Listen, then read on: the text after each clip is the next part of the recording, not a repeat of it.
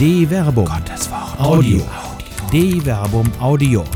Die Bibel zu Fragen der Zeit. Voll leer. Ein Essay über das notwendig Paradoxe im Glauben von Dr. Werner Kleine. Christlicher Glaube ereignet sich im Widerspruch. Das Paradox gehört zum Wesen des christlichen Glaubens. Wer nur oberflächlich auf den Glauben schaut, wird an den immanenten Paradoxa scheitern. Die Allmacht Gottes etwa erweist sich nur dann als vollständig allmächtig, wenn sie auch die Ohnmacht einschließt. Wäre ein allmächtiger Gott nicht zugleich auch ohnmächtig, könnte er etwas nicht, folglich wäre er eben nicht allmächtig. Allein dieses einfache Denkbeispiel zeigt schon, wie sehr diejenigen, die glauben, den Glauben eben auch mit dem Verstand durchdringen müssen. Wer bloß glauben möchte, wird sich nur allzu schnell in die Widersprüche verwickeln, die ihm die Religionskritik nicht ohne intellektuelles Recht als Spiegel vorhält. Die Konsequenz besteht dann entweder im Sieg des Zweifels, der in die Verzweiflung am Glauben führt, oder der Rückzug von einer verzweifelten Welt in die vielfältigen Formen eines sich als vermeintlich glaubenssicher tarnenden, letztlich aber infantil bleibenden Fundamentalismus, der unfähig ist, sich mit der Welt und ihren Fragen intellektuell auseinanderzusetzen und bereits hier schon an der Mahnung des ersten Petrusbriefes scheitert. Seid stets bereit, jedem Rede und Antwort zu stehen, der von euch Rechenschaft fordert über die Hoffnung, die euch erfüllt. 1 Petrus Kapitel 3 Vers 15 Allzeit bereit. Der griechische Text verwendet für das mit Rechenschaft übersetzte Wort den Terminus Apologia. Der Begriff entstammt dem Gerichtswesen und meint nicht nur Rechenschaft, sondern auch Verteidigung. Vor Gericht geht es nicht um das, was man glauben möchte oder persönlich schön findet. Vor Gericht geht es um die Wahrheitsfindung auf der Basis von Zahlen, Daten und Fakten und deren Auswertung mit den Mitteln der Logik und Vernunft.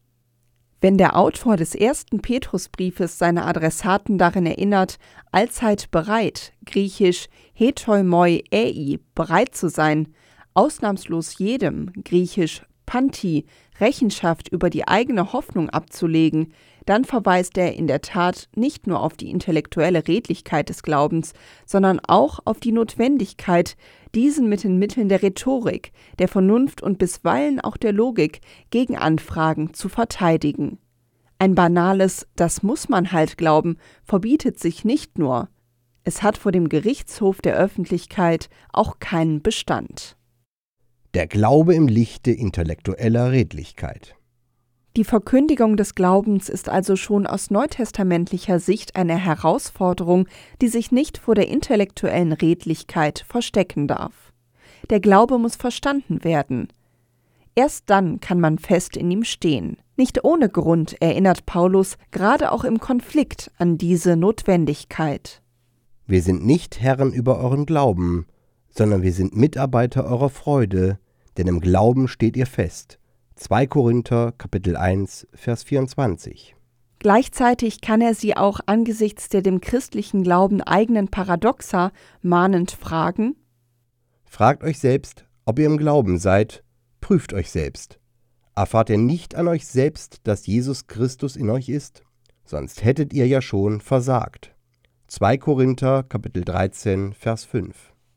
Hintergrund der im Ton harschen Anfrage des Paulus an die korinthische Gemeinde ist ein Misstrauen wenigstens eines Teils der Gemeinde ihm gegenüber. Denn ihr verlangt einen Beweis dafür, dass durch mich Christus spricht, der nicht in seiner Schwachheit, sondern in seiner Kraft unter euch wirkt. Zwar wurde er in seiner Schwachheit gekreuzigt, aber er lebt aus Gottes Kraft. Auch wir sind schwach in ihm, aber wir werden zusammen mit ihm vor euren Augen aus Gottes Kraft leben. 2 Korinther Kapitel 13 Vers 3 bis 4. Das Paradox von Kraft in Schwachheit erschließt sich wohl nicht nur den Korinthern nicht auf den ersten Blick. Dabei hat es einen tiefen Grund im Glauben selbst, mit dem die Korinther sich wohl immer wieder auseinandergesetzt haben und mit dem sie sich wohl fundamental schwer getan haben.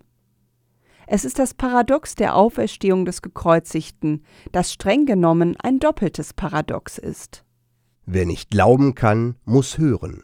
Fast 2000 Jahre nach Kreuzestod und Auferstehung Jesu Christi hat sich die Christenheit an die intellektuelle Herausforderung des Auferstehungsglaubens gewöhnt. Dabei ist allein schon die Behauptung der Auferstehung in sich eine starke Anfrage an jeden vernünftigen Menschen, widerspricht die Wiederkehr von Toten doch grundständig jeder menschlichen Erfahrung. Gleichwohl besteht Paulus darauf, dass es gerade die Auferstehung des Gekreuzigten ist, die die schlechthinnige Basis des christlichen Glaubens ist. Ist aber Christus nicht auferweckt worden, dann ist unsere Verkündigung leer, leer auch euer Glaube. 1 Korinther Kapitel 15 Vers 14.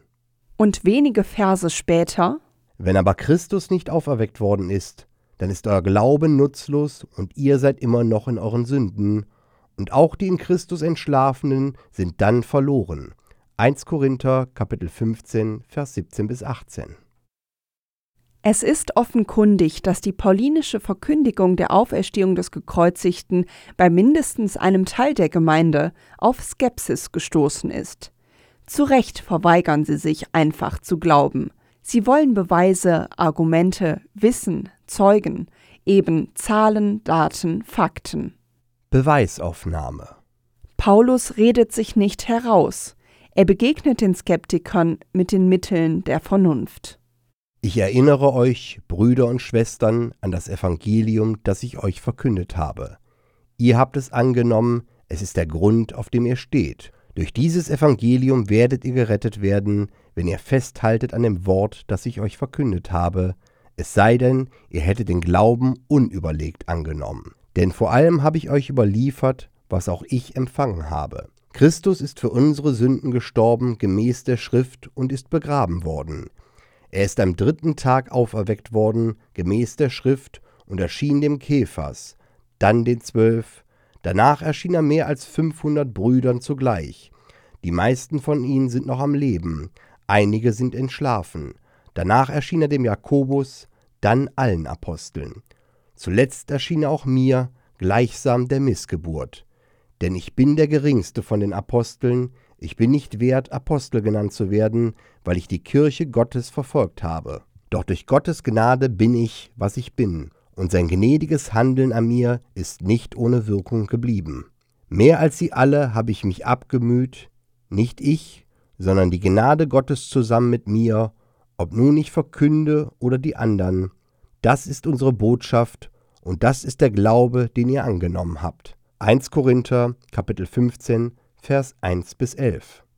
Zuerst erinnert Paulus die Korinther an den Grund, auf dem sie stehen, die Wortwahl erinnert an das Feststehen, das nicht nur in Jesaja Kapitel 7 Vers 9 an die besondere Bedeutung des Glaubens erinnert, sondern auf das sich Paulus eben auch in 2 Korinther Kapitel 1 Vers 24 beziehen wird. Gleichzeitig betont er, dass die Korinther diesen Glauben, der eben mehr als bloßes Fürwahrhalten, sondern zutiefst Ergebnis eines Erkenntnisprozesses ist, eben nicht unüberlegt angenommen haben. Die Wendung ektos aime eike episteisate, die wörtlich übersetzt Außer wenn ihr umsonst gläubig geworden wärt. 1 Korinther Kapitel 15 Vers 2 Übersetzung Werner Kleine heißt, baut mehr als einen bloß rhetorischen Gegensatz auf. Sie erinnert auch an die Notwendigkeit eines reflektierten Glaubens. Deshalb erinnert Paulus die Korinther an das Glaubensbekenntnis, von dem er betont, dass er überliefert habe, was auch er empfing. Es ist eben einfach nur sein Bekenntnis. Er hatte es schon vorgefunden. Berücksichtigt man in diesem Zusammenhang die relative Chronologie der paulinischen Biografie, dann muss dieses Bekenntnis, das er in 1 Korinther Kapitel 15 Vers 3 bis 5 präsentiert, schon vor seiner Bekehrung vor Damaskus existiert haben. Es hat also seinen Ursprung wenige Jahre, wenn nicht Monate nach den in diesem Bekenntnis dargestellten Ereignissen. ZDF Zahlen, Daten, Fakten Ausgangspunkt des Bekenntnisses ist der Tod Jesu, der hier als Sterben für unsere Sünden dargestellt wird. Vergleiche 1 Korinther Kapitel 15 Vers 3. Ein expliziter Hinweis auf den Kreuzestod fehlt zwar auf den ersten Blick, berücksichtigt man aber, dass der Tod am Kreuz mit Verweis auf Deuteronomium Kapitel 21 Vers 23 in sich als Fluch bzw. Sündertod galt, dann kann die Wendung Sterben für unsere Sünden als wenig subtiler Hinweis auf den Kreuzestod verstanden werden. Ähnlich drückt Paulus sich auch aus, wenn er auf die Bedeutung des Kreuzestodes und der Auferstehung Jesu zu sprechen kommt. Er hat den, der keine Sünde kannte, für uns zur Sünde gemacht, damit wir in ihm Gerechtigkeit Gottes würden. 2 Korinther Kapitel 5 Vers 21. Der Tod am Kreuz ist ein historisches Faktum, das durch den Hinweis auf das Begrabenwerden noch unterstrichen wird. Bis hierher können sicher auch Ungläubige noch mitgehen, denn der Tod Jesu ist auch außerbiblisch bezeugt, etwa in den Annalen des Tacitus oder bei Flavius Josephus. Schwieriger wird es mit der behaupteten Auferweckung am dritten Tag. Um sie vor dem Gerichtshof der Vernunft glaubhaft erscheinen zu lassen, bedarf es entweder harter Beweise oder eben glaubwürdiger Zeugen. Paulus entscheidet sich für den zweiten Weg. Er benennt insgesamt über 513 Zeugen, wobei er gleich zweimal den Zwölferkreis erwähnt. Einmal mit Kephas, das ist das hebräische Äquivalent des vertrauter klingenden Namens Petrus, und einmal mit Jakobus als Protagonisten und einmal sich selbst. Bemerkenswerterweise stützt er seine Beweisführung aber weder auf sein eigenes Zeugnis noch auf das des Zwölferkreises.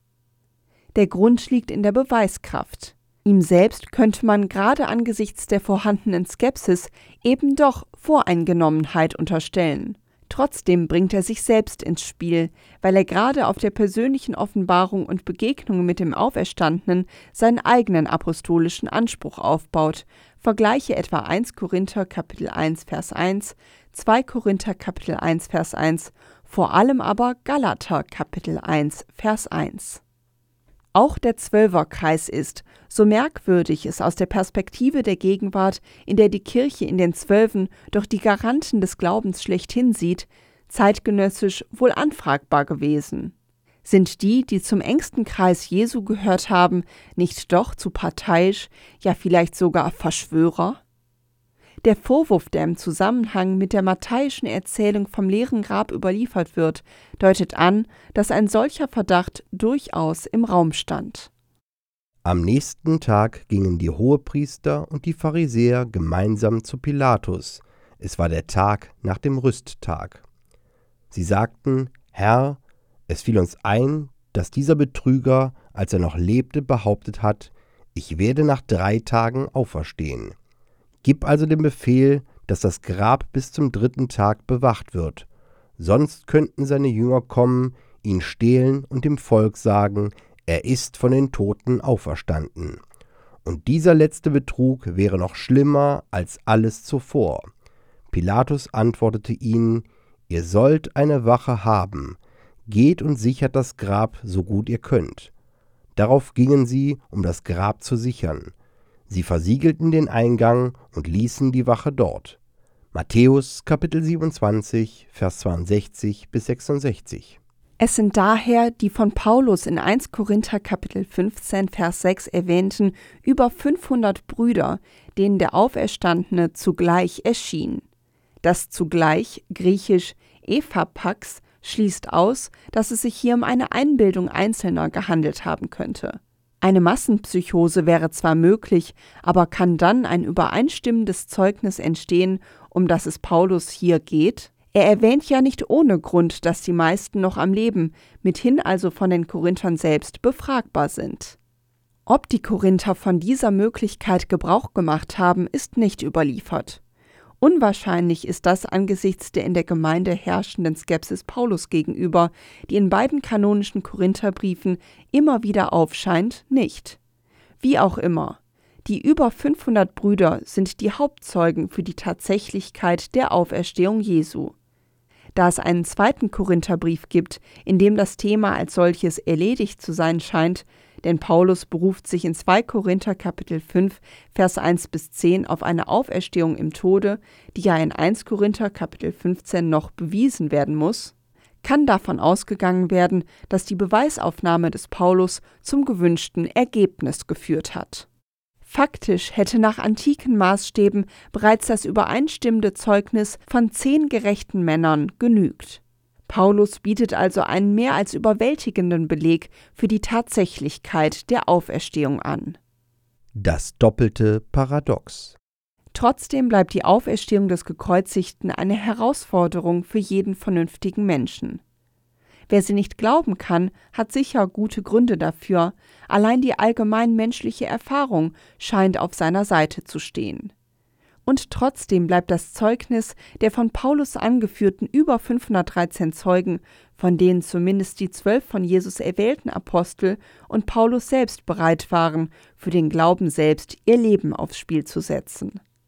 Es muss also im Leben dieser Menschen eine so fundamentale Erfahrung gegeben haben, die die damit verbundene Hoffnung, aber auch den Weg in ein neues Leben bewirkt hat. Erscheint die Auferstehung des Gekreuzigten aber so nicht nur nicht als unvernünftig, sondern kann sogar als historisches Faktum begriffen werden, ergibt sich gleich ein zweites Paradox, das noch viel grundlegender ist. Es besteht eben in der Auferstehung eines Menschen, der am Kreuz starb. Es ist ja gerade das Kreuz, das den dort Gestorbenen als Gottverlassenen und Verfluchten ausweist. Heißt es doch im Buch Deuteronomium: Ein Gehängter ist ein von Gott Verfluchter. Deuteronomium Kapitel 21, Vers 23. Die Auferstehung aber kann, so sie sich denn ereignet hat, doch nur mit Gottes Hilfe geschehen sein. Gott allein ist der, der Leben geben kann. Es entsteht somit das Paradox, dass der von Gott verlassene von eben diesem Gott gerettet wird. Wie fundamental die Herausforderung dieses Paradoxons ist, weiß auch Paulus, wenn er an die Korinther schreibt Wir dagegen verkünden Christus als den Gekreuzigten, für Juden ein Ärgernis, für Heiden eine Torheit, für die Berufenen aber, Juden wie Griechen, Christus, Gottes Kraft und Gottes Weisheit. 1 Korinther Kapitel 1 Vers 23 bis 24. Das paradoxe Wesen des christlichen Glaubens. Es ist dieses Urparadox des christlichen Glaubens, das zur Theologie führt. Man kann ein Paradox nicht einfach zu einer Seite hin auflösen, ohne die intellektuelle Redlichkeit zu verlieren. Die Anziehungskraft des Christentums, gerade schon in der frühen Zeit, bestand doch nicht darin, dass hier einfach Unglaubliches geglaubt wurde. Die Anziehungskraft des Christentums bestand vielmehr in seiner intellektuellen Fähigkeit, das Paradox zu durchdringen. Ein Paradox, das doch letztlich sogar in die menschliche Existenz selbst eingeschrieben ist. Kann ein Wesen sich als Krone der Schöpfung begreifen, das im Zustand des Neugeborenseins im Unterschied zur Tierwelt völlig hilflos ist? Das Neue Testament kennt viele Ansätze, das Paradox zu bewältigen. Vor allem Paulus hat sich intensiv mit ihm befasst. Es war ja wohl gerade der Glaube an einen Gekreuzigten, der ihm vor seiner Bekehrung als blasphemisch erschien. Was auch immer vor Damaskus geschehen ist, es hat Paulus im wahren Sinn des Wortes nicht nur die Augen geöffnet, sondern Erkenntnis verschafft. Eine Erkenntnis, die er unter anderem im zweiten Korintherbrief auf den Punkt bringt, wenn er schreibt: Er hat den, der keine Sünde kannte, für uns zur Sünde gemacht, damit wir in ihm Gerechtigkeit Gottes würden. 2 Korinther Kapitel 5 Vers 21 hier wird das Paradox nicht nur semantisch auf die Spitze getrieben, wenn der die Sünde, also den Zustand des Gottgetrenntseins, nicht kennt, zur Sünde gemacht wird. Jesus kann die Sünde nicht kennen, weil für Paulus, ungeachtet der in den ersten drei Jahrhunderten diskutierten christologischen Fragen, die sich hieraus ergeben, Gott in Jesus selbst gegenwärtig ist. Er wird gleichwohl zu Sünde gemacht, weil der Tod am Kreuz als Ausweis der Gottverlassenheit erscheint. Als Ziel erscheint die Gerechtigkeit der Menschen vor Gott. Totalidentifikation. Paulus löst das Paradox nicht wirklich auf. Im Gegenteil, erst im Paradox kommt der Mensch zu sich selbst. Weil Gott sich in Jesus total mit dem menschlichen Schicksal identifiziert, wird allein schon sichtbar, dass es keine wirkliche Trennung zwischen Gott und Mensch gibt. Gleichwohl erscheinen der Tod und die Sterblichkeit des Menschen aber als Trennungsschicksal. Die Totalidentifikation Gottes in Jesus führt deshalb auch den Tod, aber nicht irgendeinen, sondern in den Sündertod am Kreuz. Für Paulus ist das eine nicht aufzuhebende Notwendigkeit. Aber das alles kommt von Gott, der uns durch Christus mit sich versöhnt und uns den Dienst der Versöhnung aufgetragen hat. Ja, Gott war es, der in Christus die Welt mit sich versöhnt hat, indem er ihnen ihre Verfehlung nicht anrechnete und unter uns das Wort der Versöhnung aufgerichtet hat. 2 Korinther Kapitel 5 Vers 19 bis 20. Erst am Kreuz erweist sich die Identifikation Gottes mit dem Schicksal aller Menschen als wirklich total. Ist die Identifikation im Tod total, gilt sie, und das gebietet die Logik, auch über den Tod hinaus. Gerade weil Jesus Christus von den Toten aufersteht, ist diese Auferstehung eben prototypisch für alle Menschen. Deshalb kann Paulus schreiben, Denn wir alle müssen vor dem Richterstuhl Christi offenbar werden, damit jeder seinen Lohn empfängt für das Gute oder Böse, das er im irdischen Leben getan hat. 2 Korinther Kapitel 5 Vers 10 Alle werden zu Gott kommen, um dort im Gericht gerecht gemacht zu werden. Das Gericht Gottes erweist sich eben nicht als Strafgericht, sondern als Aufrichtung der letzten und unaufhebbaren Gerechtigkeit, die allen, und das gilt ohne Ausnahme, gilt. Das Grab war voll, nun ist es leer. Das alles hört sich zu schön an, um wahr zu sein. Reichen die von Paulus erwähnten Zeugen für eine solche Schlussfolgerung aus? Gibt es denn keine harten Beweise für die Auferstehung? Man könnte meinen, dass das leere Grab doch Beweis genug sein müsste. Dabei beruft Paulus sich selbst gar nicht auf das leere Grab. Das lebendige Zeugnis genügt ihm. Trotzdem kennt er aufgrund des Glaubensbekenntnisses, auf das er in 1 Korinther Kapitel 15 Vers 3 bis 5 rekurriert, die Grabtradition. Das Begrabensein ist Teil des Paradoxons, spielt es doch nicht nur auf den Tod an, sondern auch auf eine zutiefst physische Komponente. Der Gekreuzigte, in dem Gott selbst da war, ist wirklich tot. Dabei ist Gott selbst doch unsterblich. Noch ein Paradox. In der Tradition der Evangelien spielt die Entdeckung des leeren Grabes am Morgen des ersten Tages der Woche eine wichtige Rolle. Dabei fällt aber auf, dass das Grab selbst gar nicht leer ist. Im ältesten Evangelium, dem Markus-Evangelium, ist es gefüllt mit einem Engel, der ein langes weißes Gewand anhat. Vergleiche Markus Kapitel 16, Vers 5. Er ist es, der die ankommenden Frauen auf die leere Grabstelle hinweist. Eine Stelle, die im Johannesevangelium wiederum nicht leer ist, wenn Johannes betont, dass dort die Leinentücher und das Schweißtuch, das um das Haupt Jesu gebunden war, zusammengewickelt dalagen. Vergleiche Johannes Kapitel 20, Vers 6 bis 7. Hier wie dort, aber auch im Matthäus und Lukas Evangelium ist es nicht die Entdeckung des leeren Grabes, die den Glauben an die Auferstehung weckt.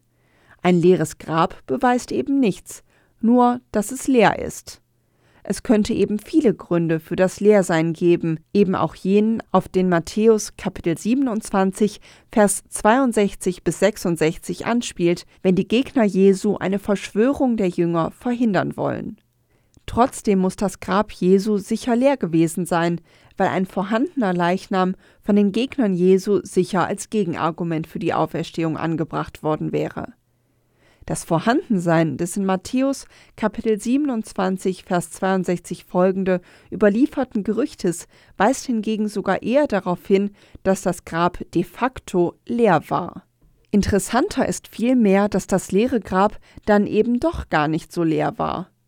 In ihm befinden sich himmlische Boten, die auf eine leere, wie unberührt scheinende Grablege hinweisen oder Leinenbinden, die doch nach der Verwendung an einem gekreuzigten blutverschmiert sein müssten, jetzt aber sauber und ordentlich daliegen. Das ist das eigentliche Rätsel der Geschichten vom leeren Grab. Ein weiteres Paradox, weil das Grab voll war, nun aber wie unberührt erscheint. Was hat es damit auf sich? Auferstehung im Tod. Die Schilderung führt letztlich vor die Frage, wann sich die Auferstehung von den Toten ereignet. Das von Paulus in 1 Korinther Kapitel 15 Vers 3 bis 5 zitierte Glaubensbekenntnis spricht ja von einer Auferstehung am dritten Tag nach der Schrift. Im Lukasevangelium hingegen sagt Jesus zu einem Mitgekreuzigten, der ihn bittet, an ihn in seinem Reich zu denken. Amen, ich sage dir, heute noch wirst du mit mir im Paradies sein. Lukas Kapitel 23, Vers 43. Die zeitliche Dimension des Heute, griechisch Semeron, ist nicht verhandelbar. Es geht von einer Auferstehung im Tode aus. Ähnlich wird auch Paulus nach einem längeren Ringen zur theologischen Erkenntnis gelangen, dass der Tod selbst der Durchgang zur Auferstehung ist, wenn er an die Korinther schreibt Wir wissen, wenn unser irdisches Zelt abgebrochen wird, dann haben wir eine Wohnung von Gott, ein nicht von Menschenhand errichtetes ewiges Haus im Himmel. Im gegenwärtigen Zustand seufzen wir und sehnen uns danach, mit dem himmlischen Haus überkleidet zu werden. So bekleidet werden wir nicht nackt erscheinen. Solange wir nämlich in diesem Zelt leben, seufzen wir unter schwerem Druck, weil wir nicht entkleidet, sondern überkleidet werden möchten, damit so das Sterbliche vom Leben verschlungen werde. 2 Korinther Kapitel 5 Vers 1 bis 4. Bemerkenswerterweise schreibt Paulus hier nicht von Hoffen oder Glauben, sondern Wissen, griechisch Eudamen. Wer sich auf die mit Zahlen, Daten, Fakten, vor allem aber durch Zeugenaussagen belegte Auferstehung des Gekreuzigten einlässt, der gewinnt Erkenntnis und Wissen – Freilich ein Wissen, das in steter intellektueller Herausforderung mit den Paradoxen umgehen muss. Gerade das fordert gerade die an Christus Glaubenden, sich immer wieder des Verstandes bedienen zu müssen. Der Glaube ist ein vernünftiges Abenteuer. In diesem Sinn ist der Glaube ein Abenteuer der Vernunft. Vernunft aber steht nicht für sich, sondern lebt vom Austausch. Der Intellekt braucht das Gegenüber, um sich bewähren zu können, um zu reifen und zu wachsen. Es ist also nicht verwunderlich, dass sich der Glaube an die Auferstehung des Gekreuzigten gerade aus Begegnungen ergibt. Ein leeres Grab beweist nichts. Die Begegnung mit dem Auferstandenen hingegen ändert für die, die sie erfuhren, alles. Die Begegnung, die sich am dritten Tag nach dem Kreuzestod ereignete, wirft aber neue Fragen auf. Wie kann es sein, dass selbst enge Gefährtinnen und Gefährten des irdischen Jesus den Auferstandenen erst auf den zweiten Blick erkennen? Offenbar ist der Leib des Auferstandenen von einer ganz eigenen Qualität, völlig neu, und sie trägt doch die gesamte irdische Identität in sich. Ein neues Paradox Kontinuität in Diskontinuität. Es wird Zeit, dass die Verkünderinnen und Verkünder wieder mit Verstand das Evangelium der Auferstehung des Gekreuzigten verkünden. Sie werden auf Widerspruch stoßen, weil das Paradoxe für viele immer noch töricht und ärgerlich ist. Dabei ist allein diese Reaktion schon wieder paradox, wenn man bedenkt, dass Nichtglaubende den christlichen Glauben doch einfach ignorieren könnten, es aber nicht tun. Irgendetwas ist an dieser Botschaft der Auferstehung des Gekreuzigten, das sie doch betrifft. Diese Chance sollten sich die Verkünderinnen und Verkünder nicht entgehen lassen. Christsein ist nichts für sedative Stuhlkreise. Christsein ist herausfordernd, weckt Zweifel, treibt zur Erkenntnis. Wer so glaubt, der erkennt, dass der Zweifel der Bruder des Glaubens ist. Es lebe das Paradox. Eine Produktion der Medienwerkstatt des katholischen Bildungswerks Wuppertal Solingen-Remscheid. Autor Dr. Werner Kleine. Sprecher Jana Turek und Marvin Dillmann.